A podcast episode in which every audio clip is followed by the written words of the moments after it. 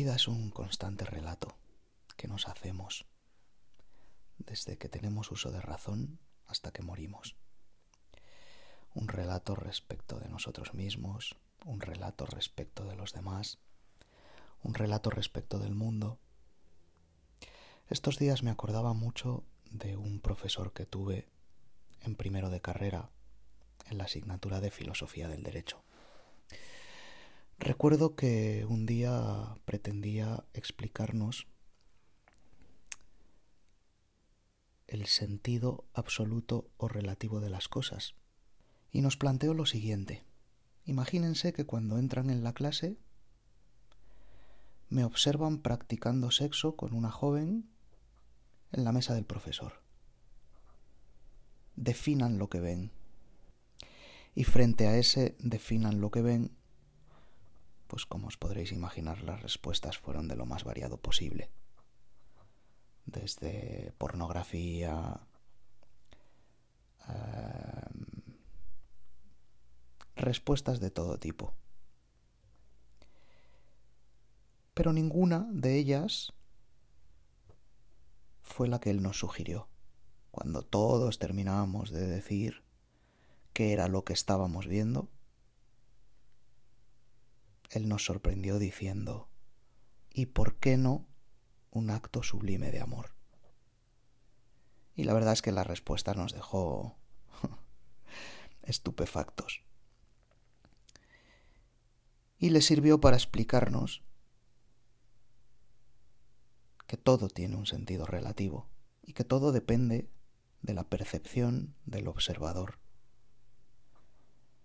y que no hay un sentido absoluto de prácticamente nada.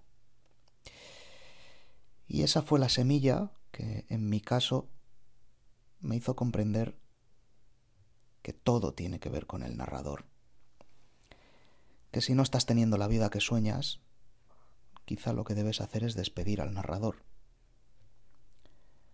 Porque desde el mismo momento que tenemos uso de razón, todos escogemos el relato de nuestra vida y podemos escoger un relato en clave de víctima o podemos escoger un relato en clave de protagonista.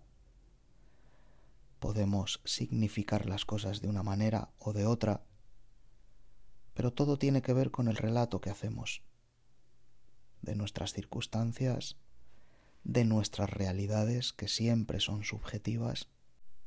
Cada día de nuestra vida tiene un guionista que cuenta la película de una manera o de otra. Y el guionista está dentro de tu cabeza. Es tu ego contándote la película de tu vida de una forma determinada. Y quizá deberías pararte a pensar si la forma en que tu guionista te cuenta la película te está gustando o no te está llevando a donde quieres llegar o no. Y probablemente tu guionista funcione de manera inconsciente. Y quizá solo en este momento estás dándote cuenta de que tienes control sobre el guionista y que cuando ocurre un determinado acontecimiento en tu vida, tienes muchas maneras diferentes de poder contártelo y que estás escogiendo una forma de contártelo que te tiene anclado a cosas que no te gustan o que no te están acercando a la vida que quieres tener.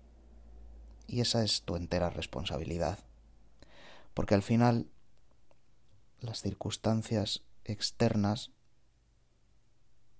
pueden ser muy variadas. Y podríamos admitir que tienes poco control sobre las circunstancias externas, en un estadio de inconsciencia. Pero el relato es enteramente tu responsabilidad Eres tú y únicamente tú frente a las circunstancias externas quien decides cómo te vas a contar la película. Y esto aplica a absolutamente todo. Una persona de tu entorno puede hacer tal o cual cosa y tú puedes decidir que ha hecho tal o cual cosa porque no te respeta, no te valora, te maltrata, o puedes decidir que hace tal o cual cosa porque maneja dolor en su interior, sin que haya nada personal hacia ti, que sus actos hablan más de él que de ti, o puedes decidir que actúa de esa manera porque tú no mereces otra cosa, o que actúa de esa manera sin que tenga nada que ver contigo, todas las posibilidades están abiertas para el narrador y tú controlas al narrador.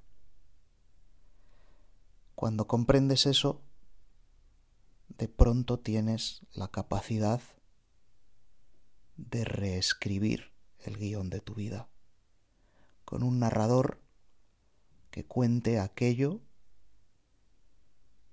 que te lleva a donde tú quieres llegar, que no sabotea aquello que tú deseas, es lo que hace la mayoría de la gente con su guionista. Por eso te digo que si tu vida no es la que sueñas, despidas al narrador, contrates a otro guionista, porque además voy a contarte uno de los mayores secretos de la vida. Y es que el guion de mañana se construye con el relato de hoy. La vida es como uno de esos libros de Elige tu propia aventura.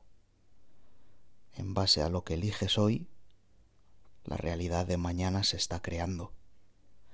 De modo que si hoy tu narrador te cuenta una película de víctima, estás creando para mañana la continuación de ese guion de víctima. Y si hoy tu narrador te cuenta una historia de protagonismo, de heroísmo, de superación, estás creando el guion de mañana en clave de protagonismo, de heroísmo o de superación.